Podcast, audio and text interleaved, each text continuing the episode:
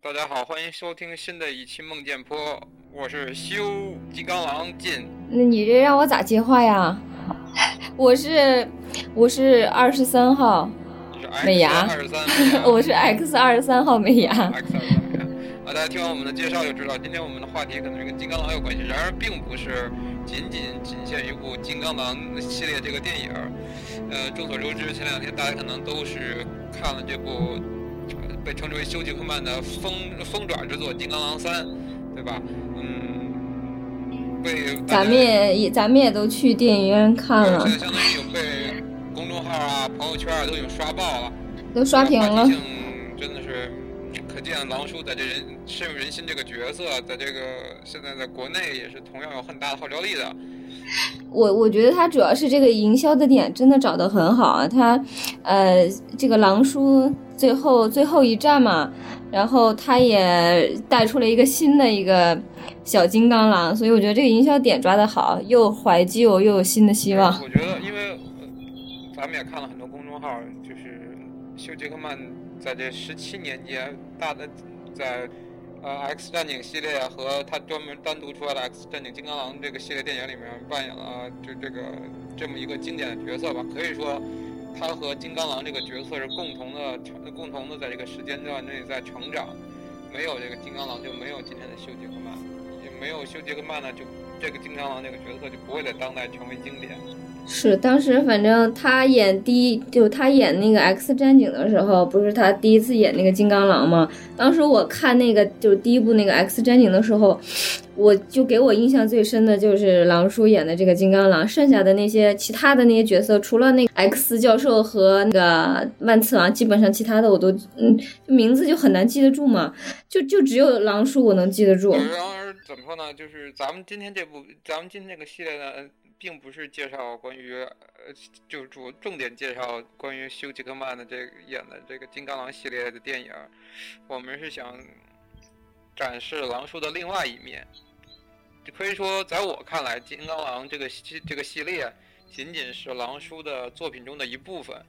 也仅仅是他在好莱坞的这这个影视圈子生涯里面的一小部分。我觉得现在媒体啊，对于这个说，可能说他的这个疯爪之作，仅仅是限于这个超他超级英雄电影这个系列。确实，狼叔为饰演金刚狼这个角色付出了很多心血和努力，这也是咱们现在能看到的。包括他对于他严格的身体控制啊、自律性啊、健身啊这些，咱们是。有目共睹的，对，主要狼叔现在都五十岁了，他还能保持这么好的身体的那个线条，真的不可以思议。二十三美牙都没有自信能在五十多岁的时候保持这么样的身不可能，我估计我五十多岁的时候已经胖的不像样子了。录期节目之前还在互相讨论五十岁了之后是不是互相已经开始要坐着轮椅上给对方接屎这个问题了啊？反正我我估计我想想我那会儿能动就不错了，你想五十多岁了。能出，他还能保持那么好的肌肉线条，关键他保持那个肌肉线条，他要做出多大的努力啊！又要运动，还要吃什么蛋白粉，然后各种调理身体。他不是说他连什么什么甜食啊，那种高高脂的那些东西，他都是一概不吃的吗？对，对，是，嗯，我们呢，今天呢，想围绕修杰克曼的几部。说这两年呢，因为也秉承着我们这个梦见坡这个电影这个聊天节目的这个主题，我们主要推广这种稍微冷门是吧？比较冷门，因为我觉得修出的电影并没有什么冷门的片子，在这几年，仅不仅仅是对大家可能来说认知度相对于 X 战警系列和金刚狼系电影系列比较小众一些的电影，我只能说是不冷门是真不敢说，因为嗯票房啊，包括海内外的口碑来说的话，确实。也是不叫好叫座的片子，只不过是受众面没有《金刚狼》这这个叫这么响亮而已。对，《金刚狼》这个主要是它背靠着那个漫漫画嘛，所以基本上是属于商业大片儿，不管是制作成本啊，还是那个整个营销成本，肯定都是要比其他片子要要高很多的。对，首先先和大家纠正一下一个问题哈，就因为网上有很多人说修叔是加拿大人哈，其实修书是来自于澳大利亚。其实我之前，我最早之前也以为他是加拿大人。他之前你一开始就以为他是来自于澳大利亚，其实然而并不是。他和另外一位特别有名的。啊，就后面咱们也要介绍到的另外一位演员，同样是来自于澳大利亚。可能因为他，因为咱们在咱们这些人的印象中，澳大利亚人可能会比较重的口音，但是修书并没有这么，他没有，对他听不太出来，并不是那么的明显。同时，修书呢，在成为这个电影演员之前，是一位歌剧的演员，歌舞剧，歌舞剧的演员，这也是为他后面的怎么说丰富的表情，因为我们看到他在《金刚狼》和。X 战警系列里面，他确实的这个表丰富的表情，这种感染力上，确实是得益于他这个歌剧上的演出。一般歌舞剧还有那种舞台剧，对于演员的演技其实可能更高吧。反正我我是这么觉得。一般你看咱们国内演那些歌舞剧啊，还有那种舞台剧、话剧，都是对于演员要求极高的。一般的那种像咱们国家那些小鲜肉，根本就没法演啊。你因为你那个没有办法 NG 啊，你就只能是现场表演、现场发挥。对，因为。这在一九九九年，休·杰克曼在这个在试镜《X 战警》这个系列的时候，当时他还并没有出成名，他仅仅是刚刚出道，开始饰演，就是通过电视剧，包括在澳洲的一些歌舞歌舞剧里面参演。之前《X 战警》的这个导演布莱恩·辛格觉得，他好像相中的不是他，是另外一个演员。刚才说的提及的就是另外一位来来自于澳大利亚，同样来自于澳大利亚的这位嗯铁汉吧。但是没想到被，然而被然并卵拒绝了，并卵，没有那个克劳拒绝了这个片子的，拒绝了金刚狼这个片子。而当时休杰克曼呢，毛遂自荐，把自己推荐给了这布莱恩辛格导演，从从此两人就走上了这长达十七年的这个合作之路。这也是一方面，确实慨慨叹这个世事难料啊，确实没有想到罗斯克劳。因为这个是罗斯克劳在罗斯克劳推荐下，这个休杰克曼对他，他把那个他把那个狼叔给推荐给了那个导演。确实，因为他罗斯克劳的引荐才有这个。当然，后来罗斯克劳和休杰克曼也在另外一部我们后面也要提到的一部非常著名的音音乐歌舞电影《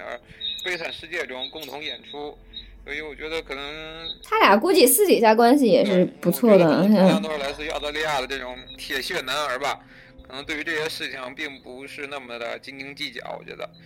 当然，零二零零一年上映之后，就《X 战警》第一部上映之后，就是第一部的，在美国好莱坞拍摄的这种福斯公司出品嘛，然后后面就陆陆续续的，包括什么。咱们耳熟能详，蜘蛛侠啊、绿巨人啊，漫威体系下这些呃角色就纷纷登台亮相。但是，经就是《X 战警》一确实是就是开山鼻祖，为这个当代的超级英雄电影奠定了一个很好的基础。而休·杰克曼在这里面饰演的一个非常重要的，包括引导了未来就是说《X 战警》系列的这个电影这么一个导向的一个重要角色。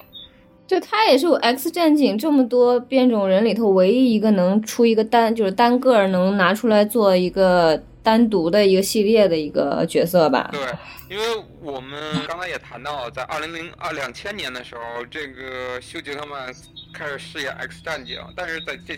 两千年之后，由于在 X 战警中饰演金刚狼，就成功扮演这个角色。所以陆续有有很多好莱坞导演和他接洽，把这个澳大利亚导演相当于带到了美国好莱坞，让他成为了好莱坞影视圈里面的一个特别重要的一个吧一种特色性的这种元素在里面。首先，我们想谈一部相对离现在时间比较久远的一部片子，叫做《穿越时空爱上你》。这部片子在当年啊，两千零一年，休·杰克曼在里面饰。饰演了一位英伦绅士，从上数百年前穿越回穿越，就是因为一个机缘巧合哈。当然看那个片子确实看的比较的梗比较多，因为带他穿越的人竟然是后面 X 战警系列金刚一 里面的对呀，他俩他俩两个兄弟一块穿越。异母的兄弟，所以看的这片确实有点跳戏哈。我反正看的时候当时有点懵，确实有在他的帮助下从过去穿越回到未来。穿就是相当于从数百年前的美国穿越到了二十一世纪，两千零一年这个。对，因为这种片子从过去穿越到现在的片子本身就在在好莱坞那种也也不多见吧。它是从古代，相当于从古代往现代，就是这当下传。而且这是一部很典型的好莱坞爱情电影，只是是当年披上了一个穿越的这么一个元素在上面。这也是我们契合我们前两期谈到的关于穿越的元素。这部片子呢，我们看下来的时候就是。因为确实，当时我们并没有看到这个片子，就是我们在近期突然间看找到了这部片子的，从网上先找到这个资源，我们去看了一下这个片子。美伢，你来先谈谈你看完这个片子的感受吧。我觉得吧，这个片儿，反正我当时看的时候，我第一时间我就想起了那，就那个港剧叫什么《九五之尊》嘛，就那个雍正穿穿越回了，穿越回到了二零零几年，二零零三年吧，然后。现在生就是现在的那个当下，然后怎么用自己的能力、自己的那个好的思维方式来帮助，来帮助自己平步青云，然后也也产生了一段自己的爱情。其实这个现这个片子就是，就你说的那个呃，穿越时空爱上爱上我，就也可以翻译成那个隔世情缘嘛。其实也是类似这样的一个故事吧。他穿越回来呢，跟一个住在自己哎是隔壁吧。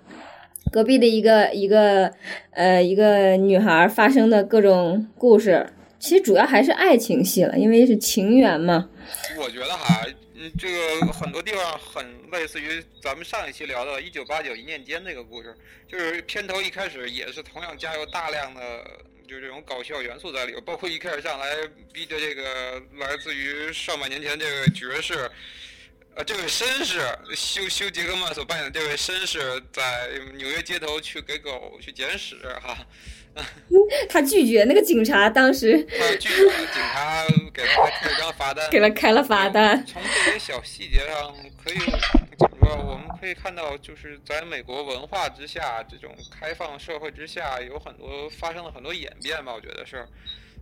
同样，对他们可能片头，因为我对这个片子印象特别深刻，最开始的这段时间，修杰克曼刚刚出演回来，他并没有像怎么说，咱们上一部提到这个一九八九一念间，还有像你提到九五至尊一样，当这个时空穿越者穿越到这个自己未接触过的时空之后，对于这个时空就是怎么说，有很强的适应能力。修杰克曼在里面发生了很多搞笑的故事，包括一开始他对着镜子使用的那个剃须刀和剃须刀泡沫喷墨。呃，对，然后还有对于怎么，嗯，他穿的一身就是相当于是当年上百年前这个绅士的这身衣服，嗯，大家还以为他都是那个演员呢。以及后面他和女主角坐在一起吃饭，女主每次女主角一站起来，他就他就立马就站起来，那个女的。当年就是一种绅士的行为，就就。就对对于女士的尊重嘛，各种修杰克曼的这种，由他的演，就他通过这种音乐剧多年的修炼而表达出来这种独特的演技吧，行为方式，因为他用了很多，你像刚才咱们提到这些行为，他在面部的表情上的表现上很像一部音乐剧，就是通过了大量的，就是面部的一些表情，我觉得是非常。就他那个这个片子里头很多的时候都是他那个面部的近景的那个表情，就像像连拍一样，他不是全身的。那现在话说就是，其实就是一个表表情包了，就其实是。对对，他就是各种表情包。表情包上线，我觉得就是，嗯，整个这部片子呢，可以说是，我觉得在当年来说，确实一部不错的佳片吧。非常的对，也是也是狼叔这些年演的少少有的这种比较轻喜剧的爱情剧吧。对，我们也可以借由这个片子看到当年狼叔怎么说英俊潇洒、风度翩翩这么一个休杰克曼，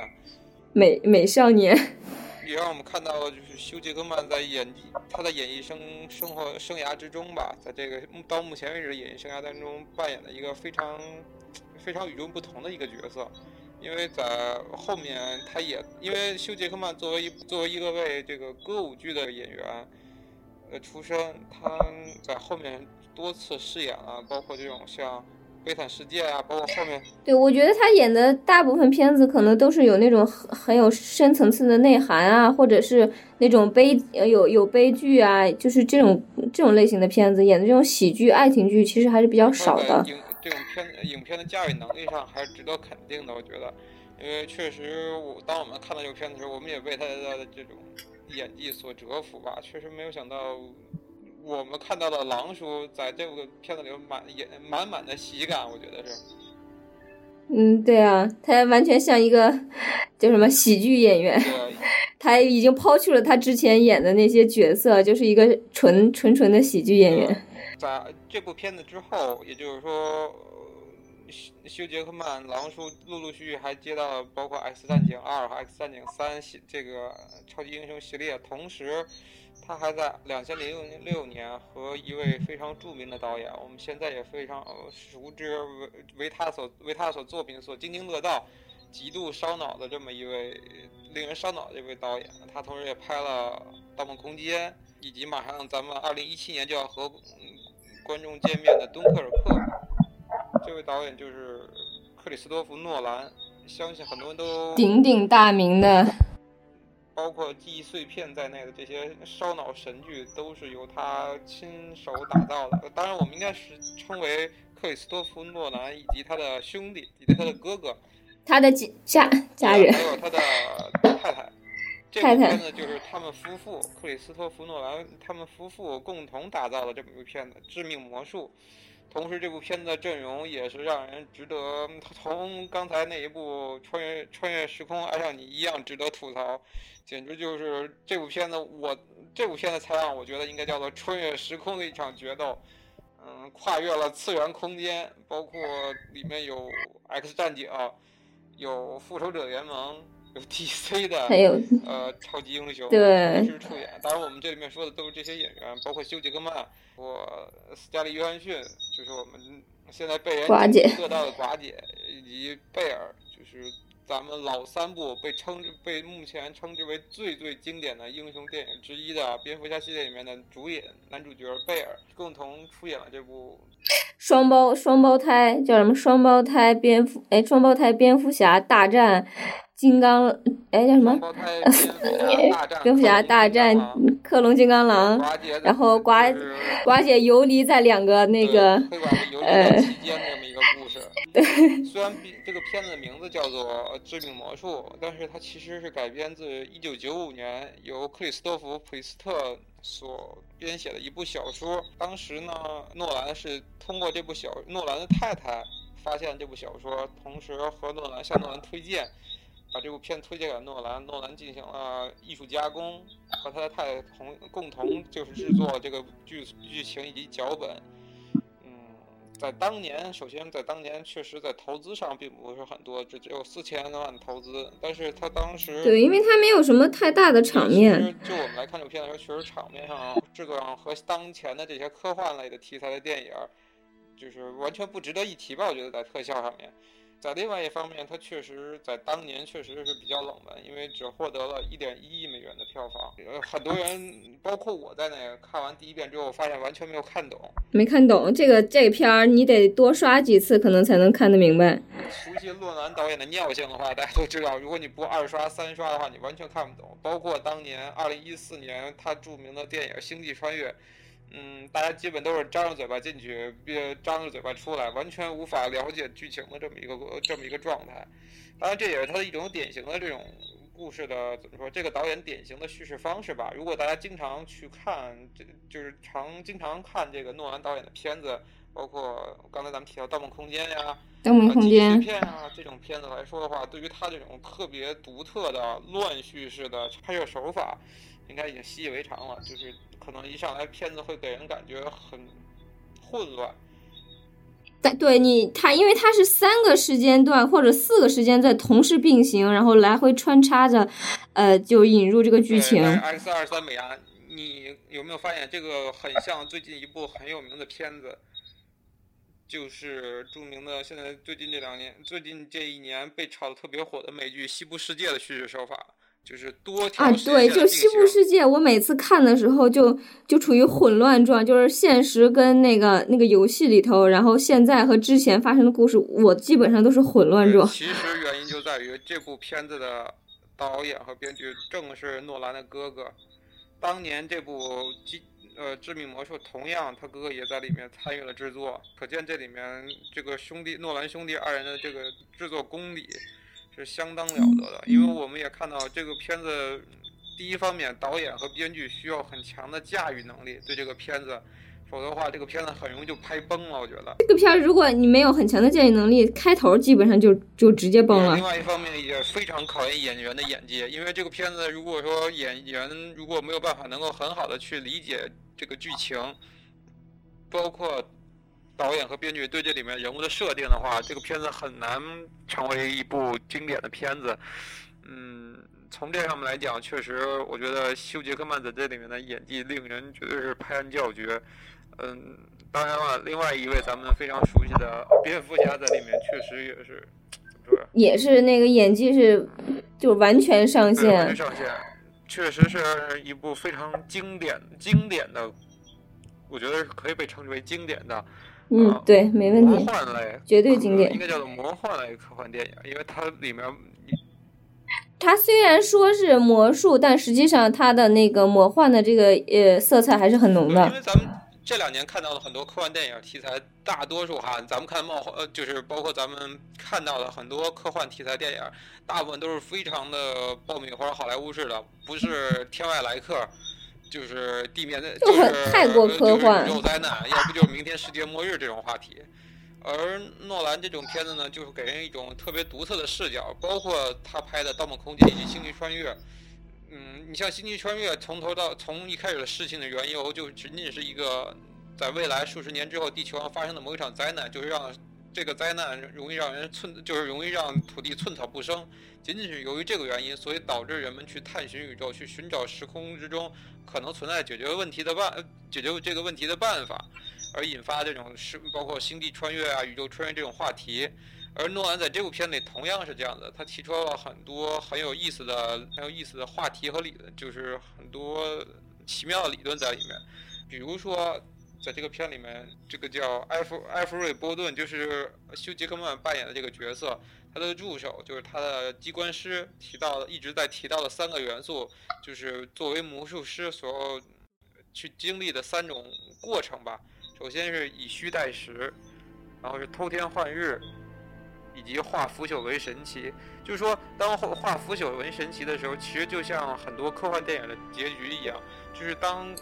所有人认为这个事情持怀疑态度而不可能发生的时候。你又同样把这种东西重现到人面前，让他们再一次见证奇迹，这就是魔，这就是魔术师所展现给人们的魅力，我觉得是。而这部片子里，休·杰克曼扮演和这个贝尔所扮演的两位怎么说，互相一直在竞争的这个魔术师，在他们竞争之中展现出来了确实是惊为天惊为天人的天赋，以及他们对于这项事业的执着。当然了，是一种病态和变态的执着，双方不惜。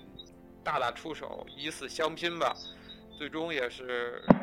两败俱伤。最终其实也是两败俱伤。虽然说结尾让人有些怎么说，大家众说纷纭吧。我也看到了很多大家网上的影评，以及很多很多人对这个片子的评价。对于结尾来说，确实结尾让人看的有一些有很多可以就可其实大家都可以共同去探讨，可能不一样的人看到这个结局会有不一样的理解。对。对，我觉得美伢这段话说的非常有非常对，就是说我们可能看到这部片子的时候，嗯，不仅仅是对于就是诺兰导演的这个片子，对于这个片诺兰导演指导这部片子的这种评价，更重要是我们觉得对于这里面休·杰克曼的演技，因为我们确实没有想到一个拍这种经典超级英雄电影的这么一个。演员，因为我们之前对西游·杰克曼了解仅仅挺很多人，包括金刚狼，基本上就是金刚狼。很多人对西游·杰克曼的评价仅仅停留在金刚狼这种爆米花电影之上，我们完完全全没有想到，就一部这么就高度烧脑，呃，高度需要演技爆发，一举一动都需要去演技去加成的这么一个演员演技加成的这么一个片子之中，休·杰克曼同样能够发挥出自己的强力的这种。功底演绎功底来说，确实让人非常的叹服。我觉得，当然这部片子在当却没有获得很好，在这个学术上头并没有获得很好的评价，仅仅当年获得了奥斯卡最佳摄影以及最佳美术指导的提名，也是反正我们因为我们主要是他主要是诺兰所在的那个层级，就是他想探讨的那个关于人性的东西。可能在大家理解上，有些东西可能是接受不了的。就像影片里头，就是两个男主角，他们俩斗得你死我活，最后，你说说你说谁成功了呢？其实你在你以为你成功的时候，实际上你已经失败了；你以为你失败的时候，实际上你可能你你根本不知道自己做的这些都是错的。我觉得最终的胜利，其实我如果就这个片子来讨论的话，我觉得最终的胜利者就是他的那位机关师以及寡姐，寡姐把两个人都玩了。但是寡姐也没有占到任何的好处，她是，嗯，对啊，你看她她得到了什么呢？她实际上什么也没有得到，而且她付出了真心，最后收到的也不是别人的真心啊。他。也离开了，对吧？我觉得他这个最后结尾给了很多提示在里面，包括里面从始至终，贝尔其实在给咱们制造一种叫做 making the trick 吧，就是他在制造很多的这种圈套给观众。就是让观众不断的在发现自己在陷入到这个诺兰制造的圈套之中，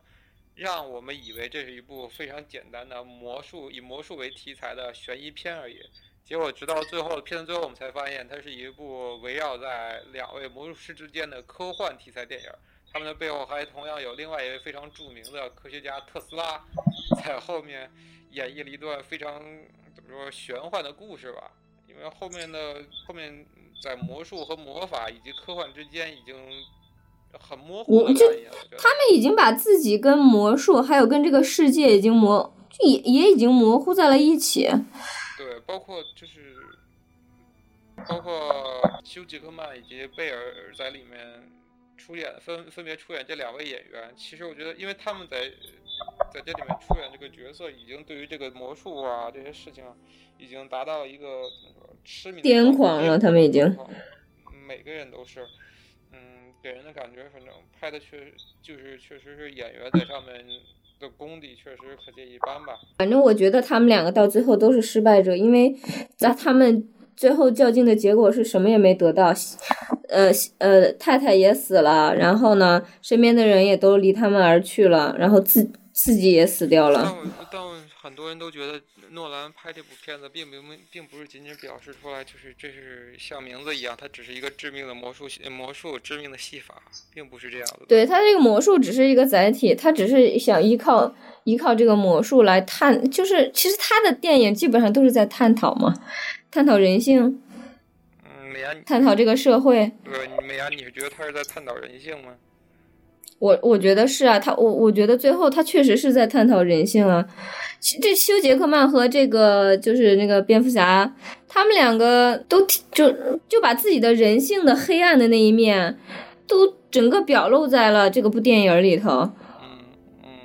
因为确实。这部片子里面有太多太多的元素可以去拿出来做讨论，不论在科幻科幻角度，以及从剧情角度，以及从这个演员的表演上面来说，我们只能把它作为一个休·杰克曼在他演目到目前为止演艺生涯中的一部巅峰之作吧。因为这部片子确实是展现出来他，绝对是把他的所有的演技都展现在里面，展现给观众了。对，这个确实是他演这些片子里头可能最考验演技的一部。对，他也给了大荧幕上、大荧幕前所有观众一个非常满意的一个答案吧。我觉得，在之后，包括因为咱们刚才也提到，休·杰克曼陆续在十七年间拍摄了多部超级英雄电影，当然在其中也同样也接触了很有几部相对比较。有意思的片子，首先我们想谈一谈，就是美牙个人比较喜欢的一部片子，就是《铁甲钢拳》。这部片子是二零零一年由薛恩·李维导演执导的这么一部机器人大战的这么一部故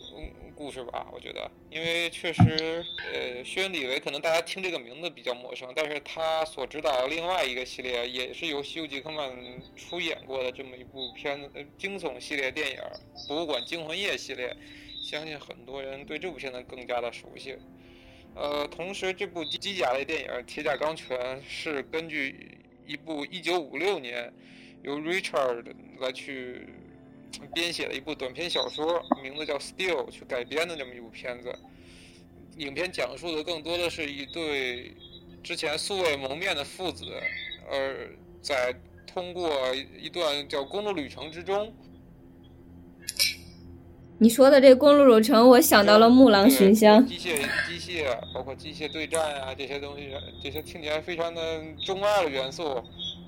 之中去体现出来一段父子的感情吧，我觉得是。嗯，对，但是整整个片子可能给人印象最深刻的，除了那个修书和那个小演员，就是那个小男孩之外，可能就是那个那个机器人吧。我我总喜欢叫他变形金刚。因为美国的呃，美国在这两年确实拍了很多这种机器人的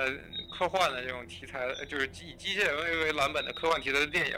包括大家耳熟能详的变形金刚系列。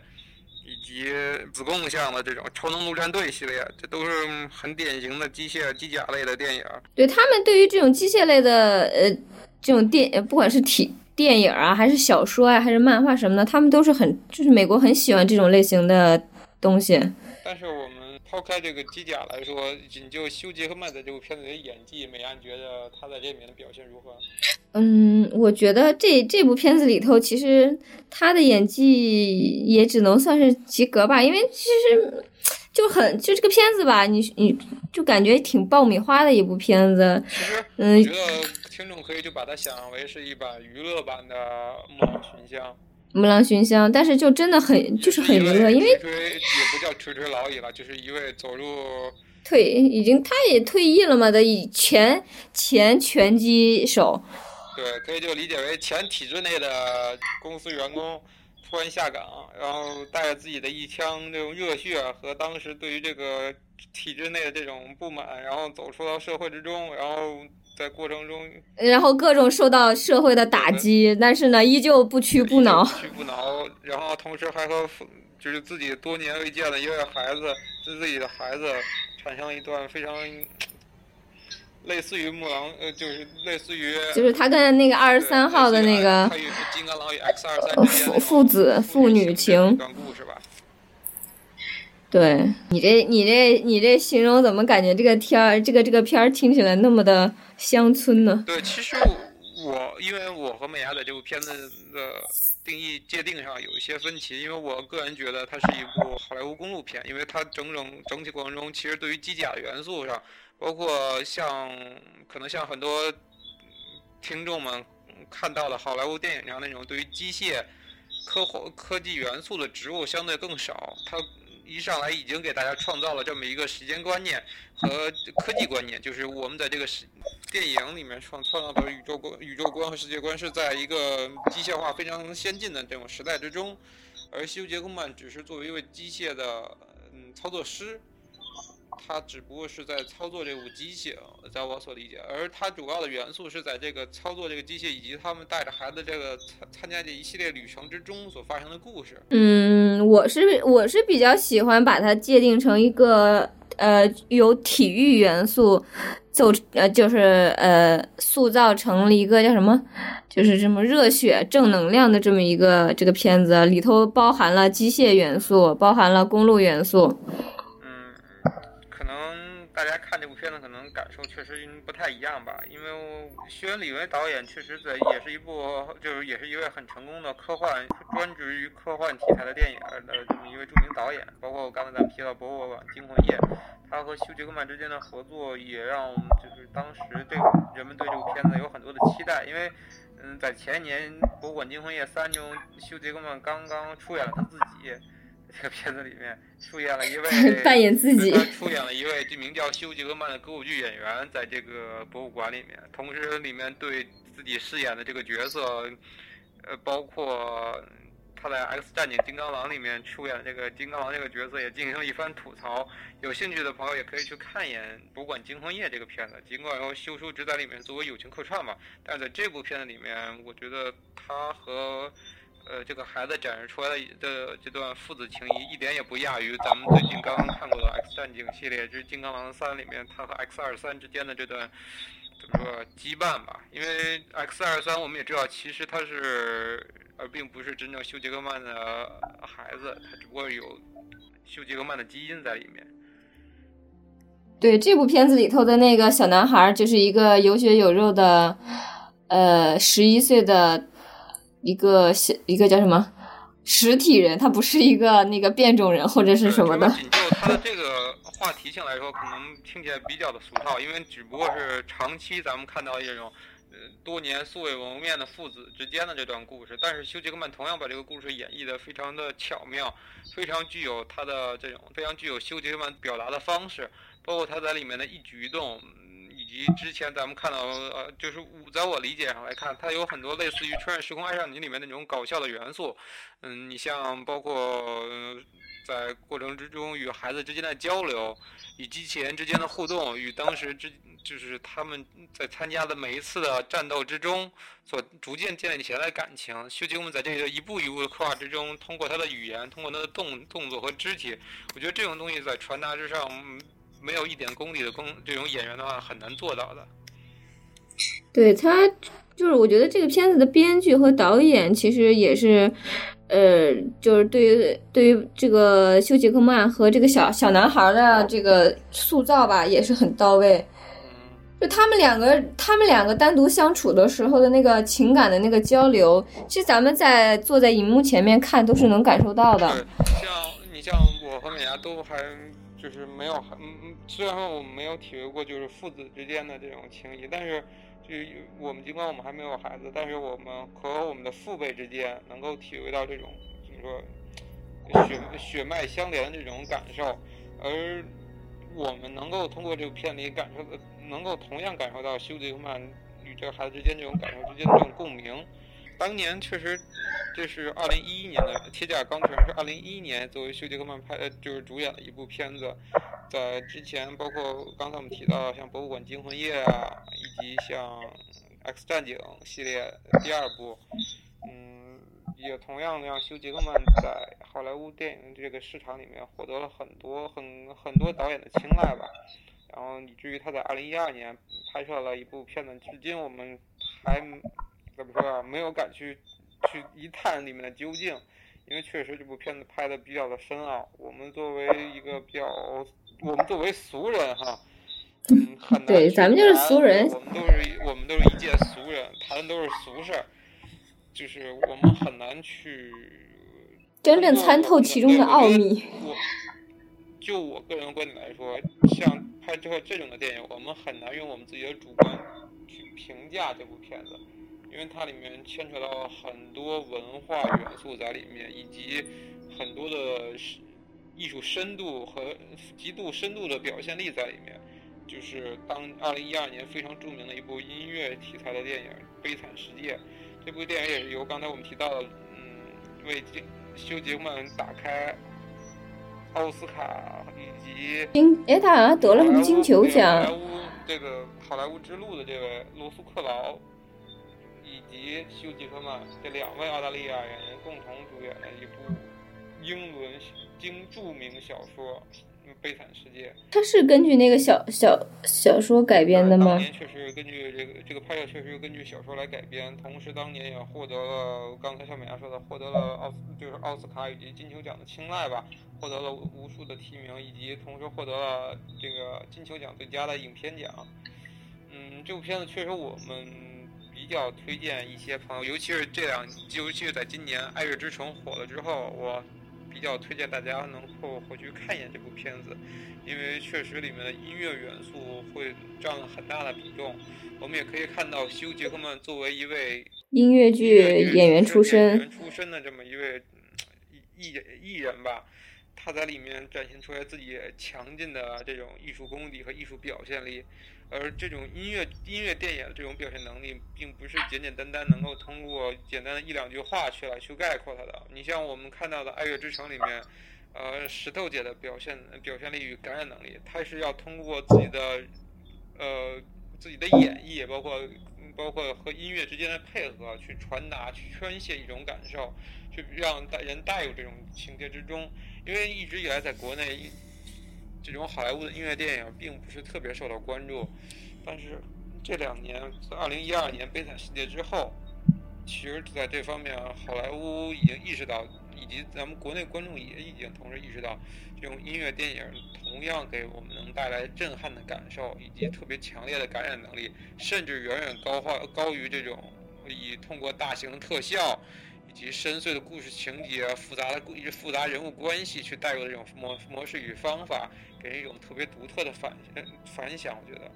嗯，我觉得国外拍的这种文艺片，其实可看性还是比较高的。可能我一直觉得国内拍的文艺片其实很少，可能是也也是因为大家是不是对于文艺片一直也不是很就是不是很钟钟爱吧？就就是咱们普通的大众。就是说，我们虽然作为圈外人，我们不能说去评判，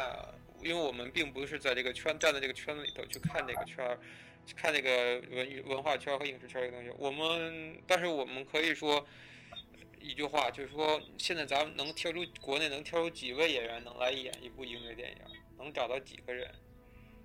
嗯，很，我觉得对演员确实是找不到。去点名，观众和听众们可以去在心里默默自己想想哈。咱们国内现在有几位演员能出来去演一部音乐电影？因为音乐电影如同于……我觉得比那种爆米花的电影、屎尿屁电影可能更考验演技和你这种情感的表达。有时候就是没有一句台词，就只是一个动作，或者一个眼神，就要表达一出戏。我想，就像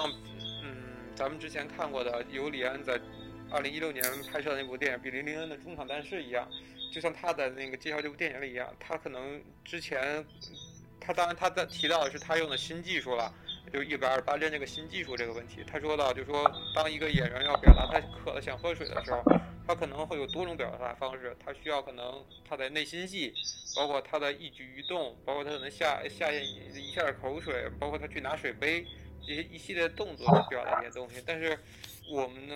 我们可能看到音乐剧，它需要的更多的是通过它的夸张的表现力、感染力去营造这个氛围。而国内你现在很难找到有一位就是音集音乐、以才华、以演技于一身的。关键是你还是需要有人气的，因为国内实际上可能有，但实际上大家都不认识他，也不具有任何票房票房号召能力。以我个人来说，我觉得我可能数不出，我有可能。数不出三位以上的演员能来演这么一部片子，所以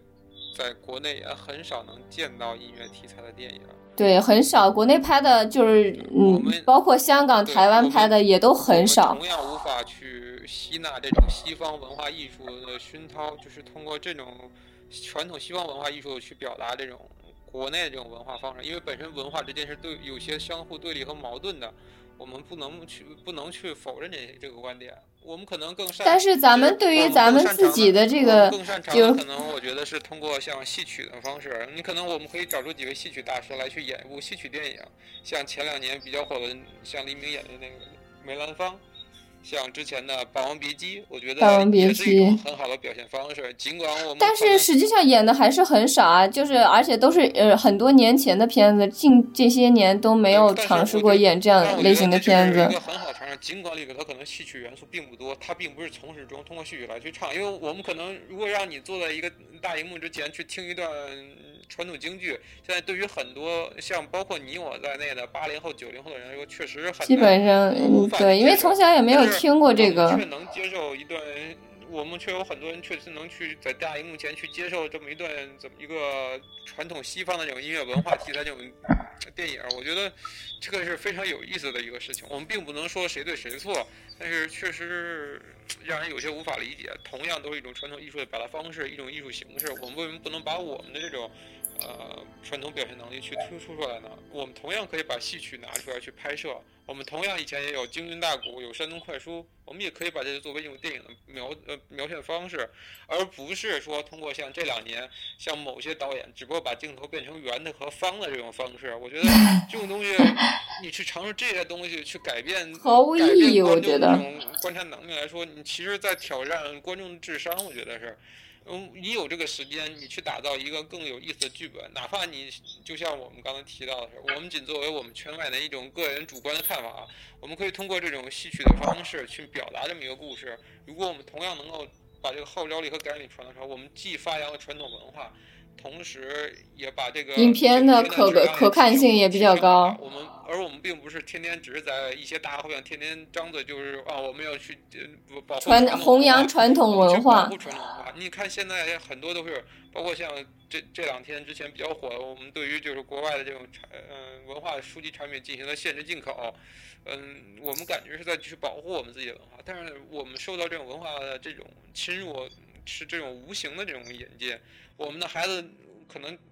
更多去愿意去看这种西方文化这种艺术，我们觉得那是高尚。其实他们又怎么能？其实他们当年的发起也只不过一些低阶层的这些人物在传唱的一些诗歌和词曲来，呃，不断演进而来。我们的我们的这种博大精深的曲艺文化却没有人去过关注。我觉得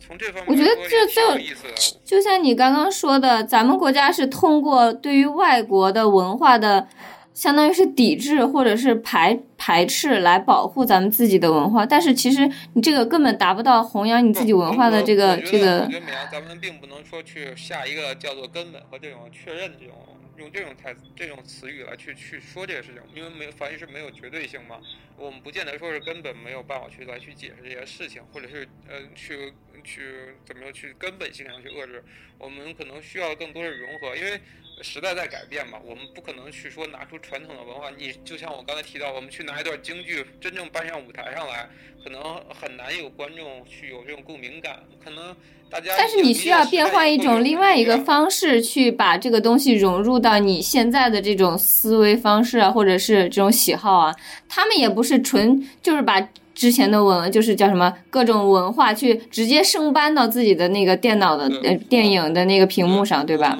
仅作为就是观影人的角度来说，我们觉得就是传统的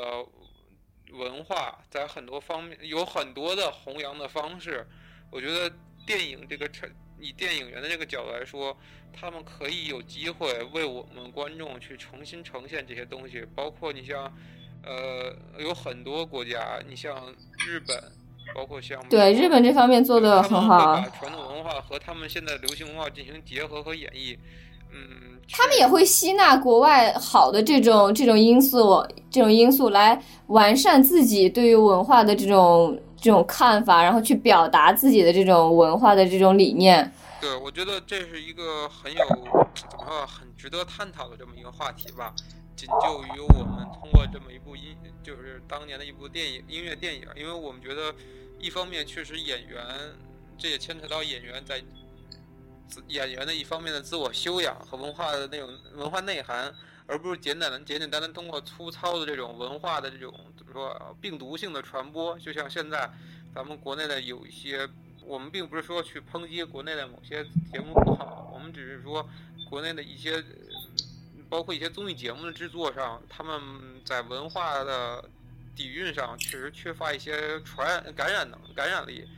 嗯，像这两年比较火的一些，像见字如面啊，这种诗词大会，相信大家现在很多听众都在去看、去关注这些东西。我觉得这也是一个很好的现象，大家去关注到了传统的这种中国文化艺术，而不简简单单的去说我们去摒弃过去，就是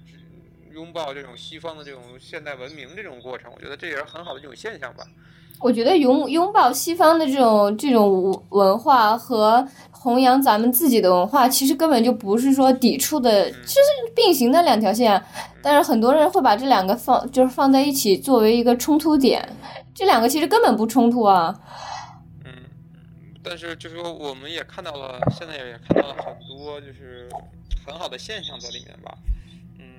也希望就是。怎么说？我们能够更多的看到这种海外的这种片、这种音乐电影，去给我们更多的人、更多的借鉴、更多的启发吧。嗯，对，就咱们可以更更多的去学习这种。对，我们也希望我们能够看到更多的国内的这种文化音乐题材的这种电影，能够在国内的大荧幕上上映，也是我们对于传统文化一种发扬吧。我觉得。嗯，对，咱俩咱俩有点跑偏了，有点跑偏了。我觉得，我觉得其实，因为休·杰克曼在这部片子里面的一些非常出彩的表演，所引发我们对于这个故事深这种深思。作为一个，就是我们以前只是仅仅刻板的认为是一位呃好莱坞爆米花演员这种题材的这种素材型的演员，他能够把这么一部我在文化界、音乐界。或就是音乐剧界之之间跨界的这么一部，都皆为被称之为呃经典巨作的这么一部片子，演绎的如此完美，让我们也对于这个演员以及对于这种文化上的这种冲击有了一些反思吧。我觉得这部片子同样也是，怎么说我另外推荐了一部休·杰克曼导演，就是作为演员去拍摄，就是演绎的这么一部经典佳片吧。对，大家可以去看一下，尤其是看过那个小说的呃听众也都可以去看一下。我觉得他对于对于小说的里头的，就是叫什么刻画。可能会有新的理解吧，有导演自己新的理解。对，呃，因为在二零一二年之后，休·杰克曼其实也在自己的在不断的通过，因为随着年龄增长嘛，他确实在身体上也出现了一些变化，包括。在这两年，他确实查出来在身体上或有一些啊，对他得了那个皮肤癌吧。也是作为我们也之前也了解过，就是作为澳大利亚那片，由于日照啊、日照时间比较长的影响，所以皮肤癌是一种非常频发的这么一种症状。我们也就是希望狼叔能够怎么说？他不是说最近传，好像是不是他的皮肤癌有复发呀？对，就是仅仅是传言有复发，但是我们通过。休·杰克曼这一次来北京做的这次见面会来看的话，他的反馈来看的话，我们相信休·杰克曼的身体能够让我们的影迷能够安息。对我们休书的这些死忠粉，继续能长时间的都看的。休就是在二零一二年到二零一五年期间，休·杰克曼虽然也接拍了陆陆续续接拍了一些片子，包括我们提到《X 战警三》，以及像就是。拍一些比较小众的片子吧，但是在这个期间，包括二零一六年，他拍摄了两部，就是《X 战警》以及我们刚才提到的《X 战警：金刚狼》系列的《金刚狼三》吧，卢根的最后一最后一战吧，也算是。但是在这之前。呃，休·杰克曼同样拍摄了另外一部比较另类的片子，有点重回遇到他2001年《穿越时空爱上你》那种感觉的。呃，我觉得是一部非常好莱坞式的喜剧的，充满好莱坞喜剧元素的这么一部励志电影，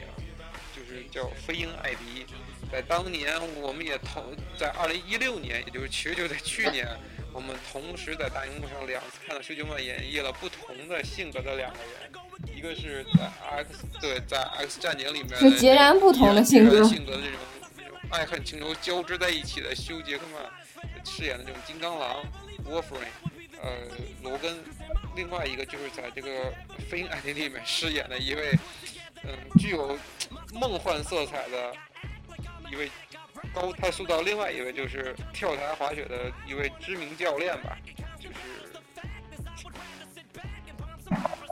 他从运动员到教练身份的转化了呀，升级了。影片是介绍的是爱德华斯，英国一位名叫爱德华斯的一位跳就是冰上运动的爱好者，在布朗森帮助之下，就是休休杰克曼所饰演的，在一九八九年获得代表英国参加奥林匹克运动会跳台滑雪资格的这么一段故事。呃，听完这段介绍，可能没有看过这部片子的听众可能会觉得这是一部很简单的。很俗套的这种体育的这种竞竞技类的电影，而，然而并不是。这部片子美牙，呃，这部片子同样是对，因为其他的那个竞技类的，出演的一部片子，我们来听听美牙对这部片子的感受吧。因为是因为普通的这种竞技类的这种片子，可能大部分都是啊，本身这个运动员天赋异禀，然后或者是呃呃，本身就是对于这个项目有很深的见解。但是这个片子里头不一样的就是，这个男主角艾迪，他是一个资质平平，可能用不好听的话，就是他根本一点资质都没有。就是在体育项目里头，他从小是喜欢各种运动项目，但是呢，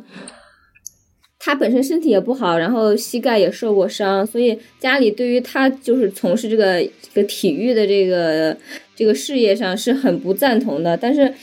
他对于这个呃体育却依旧。存在着很深的憧憬，所以小的时候在电视上看了一个那个就是高台就是叫什么跳台滑雪的一个比赛，所以他从此就爱上了这个运动。从然后呢，等长大了之后，他也就从就是从在哪儿是美国吧，因为美呃就是英国，哎是对去从英国到了那个德国去。呃训练去比参加比赛，然后他的那个梦想是参加那个冬季奥运会的跳台滑雪，他站在那个那个跳台就是奥运会的呃舞台上表表现自己，就是这样一个故事。我有几点想补充，因为这部片子里的休·杰克曼其实做，我觉得在电影里更偏重的是一个引，就是见证这位就是由泰隆·艾艾格顿来主演的这位呃艾迪·埃德埃德沃兹，这个怎么说？资质平平的这个，却对于运动充满了对于充满梦想，对于奥林匹克精神有自己的这种自己的理解，这么一位有个性却又很有独特个人魅力的这么一位。运动员对啊，主要因为他他还是高度近视，他比赛的时候都要戴那种眼镜才能参加比赛。很多咱们的听众可能对于跳台滑雪这项运动其实了解的并不太，并不是特别多，因为这项运动仅仅是由北欧这边常年垄断的一种竞技类的项目。对，因为他们那边天时地利，天时地利嘛，所以研究和。这个片子里给我印象特别深刻的一点就是。呃，当这个艾迪·艾德沃兹在经过就是咱们狼叔的一番指导之后，他参加了这个资格赛，同时获得了出战奥林，就是这代表伦敦参加这个加拿加拿大一九八九年蒙特利尔对冬季奥运会项目的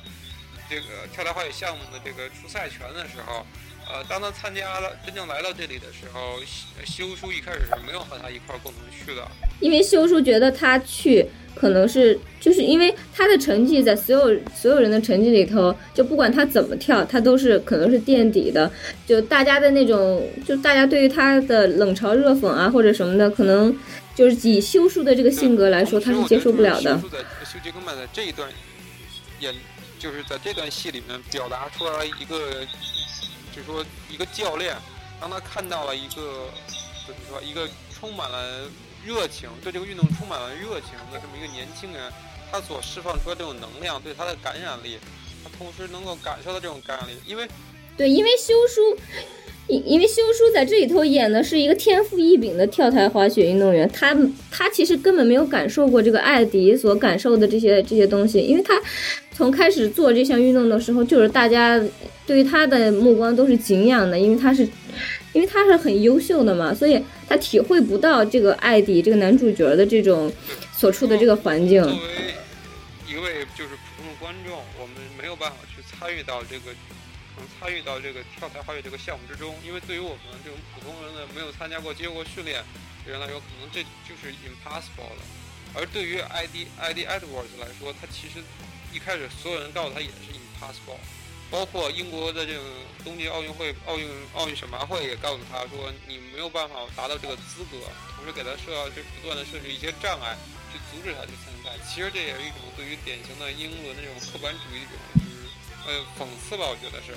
对于西方资本主义社会这种对，确实是一种讽刺，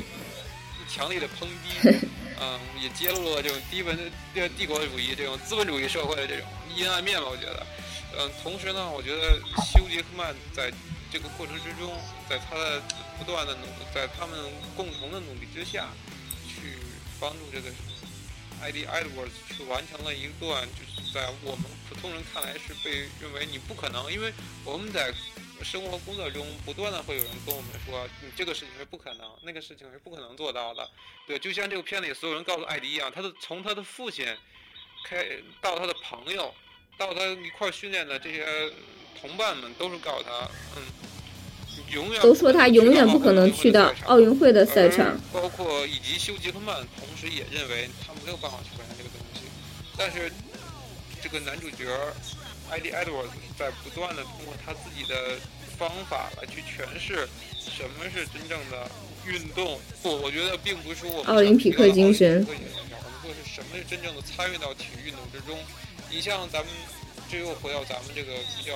跑偏的话题上了。就说咱们这几年咱们的这种举国奥运体制、举国运动这种体制，呃，一直在号召就是全民健身嘛，万众这种就跟现在号称万众创业一样，其实一样的。我觉得，包括万众创业，包括全民运动这种口号来说的话，其实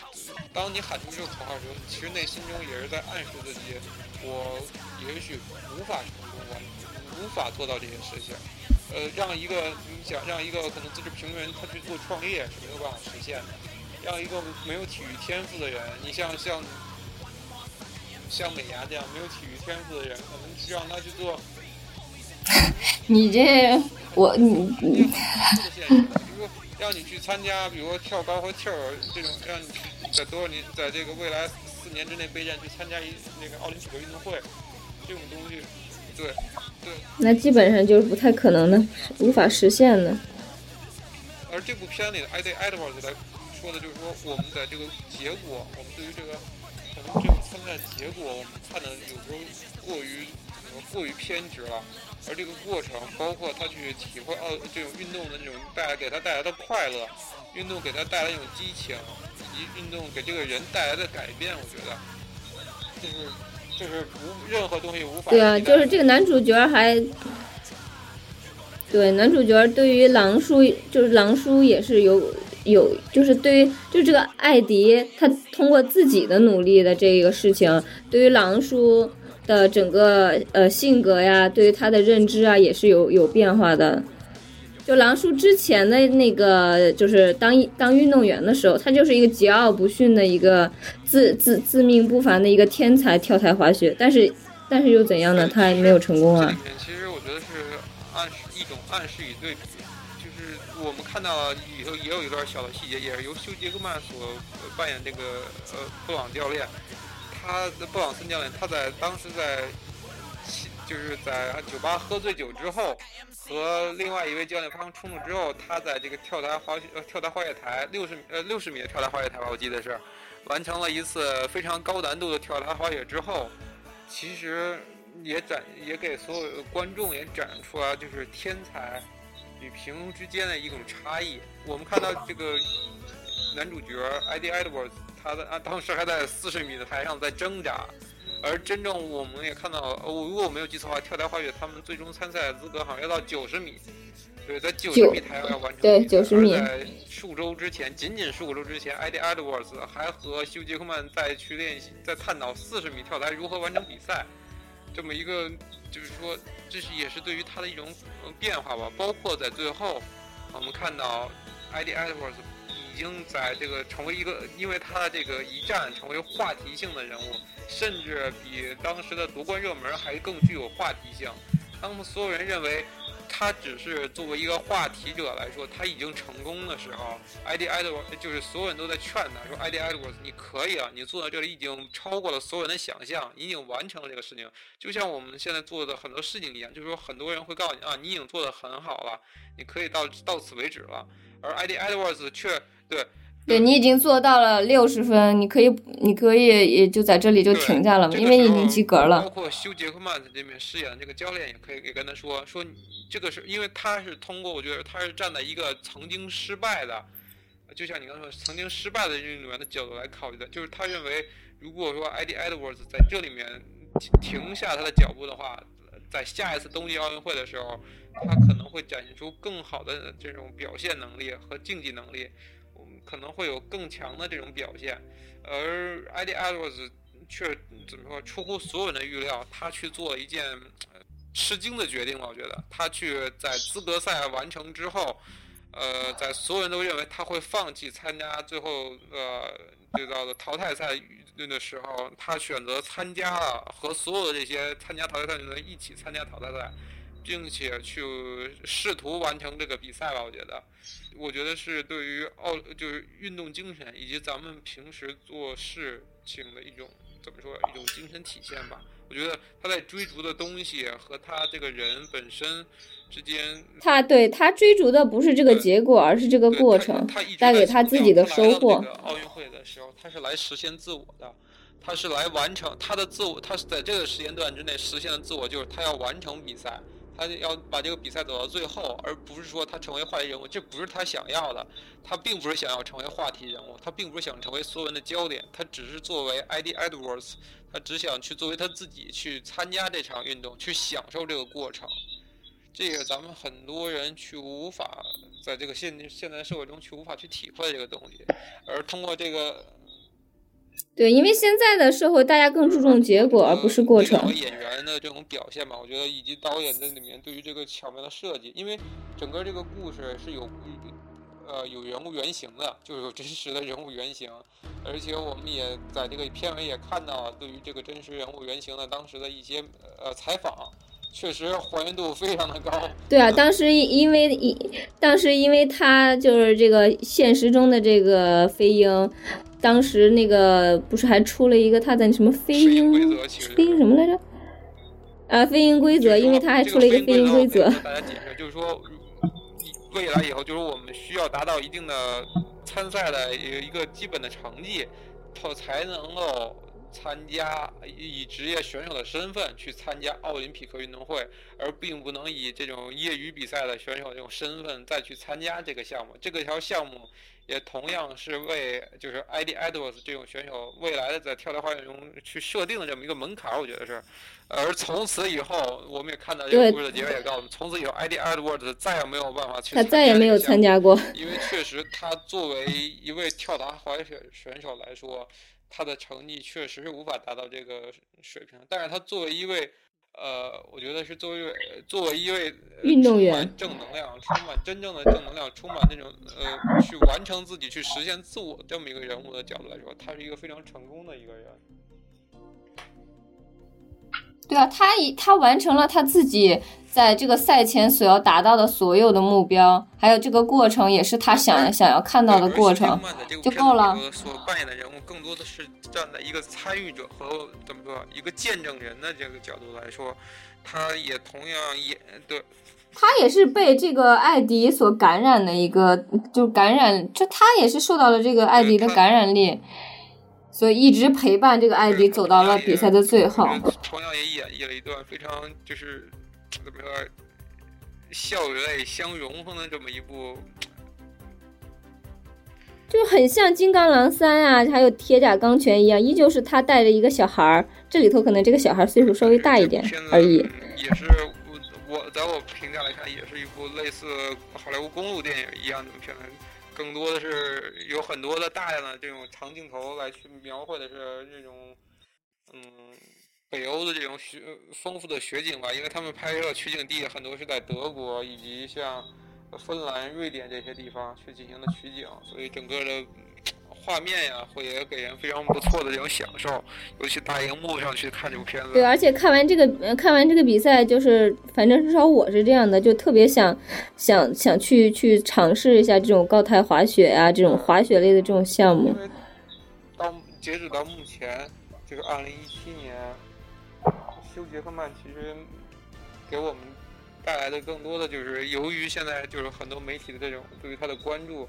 就是一直在探讨，就是说休杰克曼就像我们在片这个节目一开始说到一样，是他的风作为金刚狼的风爪之作。但是我们认为，作为休杰克曼，他作为一位演员，他的这个演艺路程还有很长很长。我们还能够继续看到很多部由休杰克曼来出演的这种佳作。我们也很期待他能够有更多更好的作品，因为我们 就我们现在所了解的。在二零一七年，就休杰克曼影同时接下来有三部电影，其中我个人比较期待的是《使徒保罗》这部电影是由休杰克曼主演，同时呢，呃，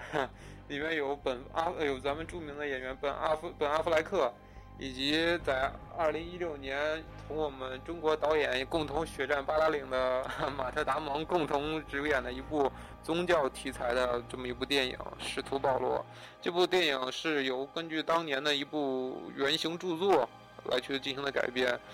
嗯，里面修杰克曼可能是目前现在通过网上通过相关渠道得到的信息。并不是特别多，但是我们现在目前来看，修杰克曼在里面肯定是饰演的是一位，呃，非常重要的角色，因为他可能是饰演保罗的这个演员。也希望大家能够对此抱有期待吧。同时呢，嗯，我比较我比较期待一个就是那个《铁甲钢拳二》，好像。就是网上说是一七年，好像可能会上映，但是现在好像还没有，对，因为还没有定论。《铁甲钢拳二》只不过导演放出呃放出了相关的消息，对，放对放出消息，他说他们已经在在谈。没有还没有见到休杰克曼，对我们没有看到，确定修杰克曼对，没有看到他。可能在嗯这两这两个月之后。可能会有相关陆续的，就是出品方那边会有消息放出吧，我们也会期待这相关的信息。同时，如果有最最详细信息，我们可能也会在单另去做这一期替代更新节目，因为确实这种机甲类的这块，我们觉得可能今天谈的还不够深入，我们可能会专门做一期好莱坞机甲题材这种电电影这么一个冷门谍报吧，算是，因为确实这种片子里面有很多。就就机械类的，大部分人可能认识的也就是变形金刚，但是对于其他的认知就是比较少。爆米花电影之外的这种以讨论人、讨论感情因素这种的机甲电影，被很多人、很多网友错过。我们想也想借由这个机会去和大家推荐吧。然后此外呢，他在二零一七年十二月二十五号已经确认一定会上映的一部片子。就是同样是一部我们刚才谈到的一部音乐剧，而就是休杰克曼再一次是在音乐剧中饰演著名这个著名的一个呃原创题材的这种人物吧。就是片子叫做《马戏之王》，也是根据呃著名的这个音乐剧本去改编的这么一部原创音乐电影。而在里面，他也确实饰演饰演一位著名的嗯什么吝啬的马戏团老板。P.T. 巴诺姆这个人是好像是有真实人物原型的，我好像据我所了解，这部片子已经确认由二零一七年十二月五日二十五号上在国内上映，同时会有另外一位著名的女演员安妮海瑟薇的加入。嗯，我相信很多就是听完我们刚才提到的关于音乐电影这块元素这些东西的朋友，可能会对这个后对会比较大家都会比较期待，在这个后续可能也会再挖一个音乐电影的坑啊。和大家再去相关去聊一聊这方面的话题。此外呢，休杰克曼呢在二零一八年的时候也会去参与到另外一部片子制作，就是根据前两年一部著名的小说《一年男孩的真实日记》去改编的这部电影。目前这部电影现在我们看到是只有投资方放出来的一些信息，只确认休杰克曼会在里面去参演，而。我们所熟知的一些影，就是相关的这些导演和编剧还没有去放出更多的相关的信息和消息，所以我们也会陆续后面会不断的去跟进这些东西。但是总而言之，我们所就是所希望看到的，就是休杰克曼的另外一面。其实我们会在未来的不断的这个怎么说，在休杰克曼不断的给我们带来惊喜惊喜的同时。我们也会去不断去感受休·杰克曼这个演员给我们带来的与众不同的魅力。当然，我个人最希望的是他能够在死侍中重新恢复金刚狼罗根这个角色。不是是不是？据说他好像确实是会，就是就是客串一下嘛？死侍的扮呃死侍呃死侍的谣言谣传，去和大家去号召说，希望能够让。休·杰克曼回归到这部，嗯，回归到他的这部独立的小贱贱制作里面。因为如果看过《金刚狼一》的朋友们都知道，《金刚狼一》里面死侍在里面是有出演的，而且有的很多的戏份，包括在金刚狼在最后的时候对战的就是死侍。我们也希望死侍在死侍这个独立电影中，金刚狼能够出演，而且在近期《金刚狼三》里面放出来的死侍的先前预告，包括在香港地区和美国地区放出这个先前预告里面。也也都有此事。提到一个名字，就是罗根。对，罗根我们希望是片方会给我们的惊喜吧。因为目前从演职员表来看的话，很多东西没有确认，没有具体的消息。嗯，我们也比较期待，因为休杰呃休杰克曼仅仅是说他作为大荧幕上会去出演金刚狼的电影了，已经结束了。那未来可能会有重启的宇宙，但是我们希望，因为在漫画里面。金刚狼和死侍之间会充满了很多很多的交集，我们也希望他在里面会有他的，呃，他的回归吧。我相信这也是所有人的期待。对，反正我是挺期待的。期待着休·杰克曼，呃，狼爪归来吧，不仅为我们带来这个精彩的剧集电影，剧集，同时能和演出，让我们继续让罗根的故事继续下去。好，本期的话题和节目就到此结束，感谢大家的收听。嗯，咱们下期再见啦，拜拜。